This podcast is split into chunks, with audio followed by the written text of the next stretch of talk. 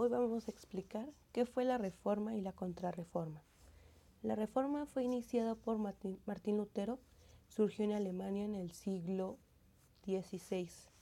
Desafió la autoridad del Papa al afirmar que la Biblia era la única autoridad.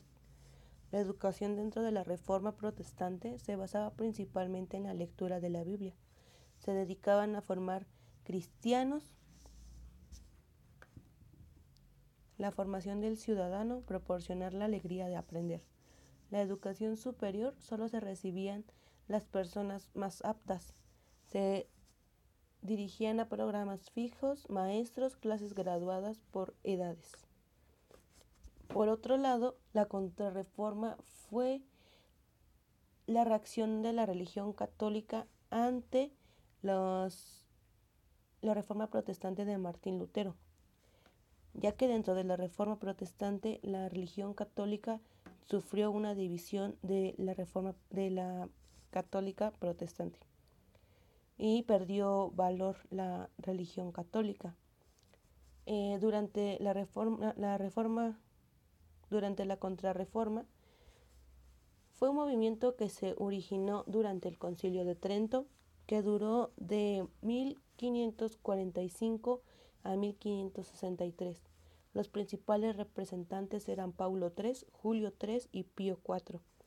Implementaron la doctrina, la escritura y tradición, los siete sacramentos que eran el bautismo, la confirmación, la Eucaristía, la confesión, el matrimonio, la veneración a María y todos los santos, aunque Jesús era el principal eh, dentro de la religión católica, igual le tomaban importancia a María y a otros santos. La autoridad del Papa y la Iglesia se impuso y volvió a ser el principal dentro de la Iglesia. Eh, algunas de las causas son la persecución a los infieles, que se volvió a iniciar la Inquisición, eh, movimientos misioneros, guerras y la Compañía de Jesús, que era el tipo de religión que manejaban ahí. Era impartida por los jesuitas y crearon las primeras escuelas fuera de los templos lo cual fue un auge muy importante para esa época.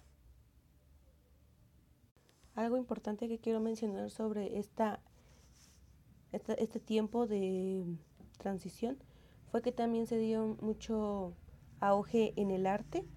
la mm, palabra de la mujer ya valía más y creo que es algo importante.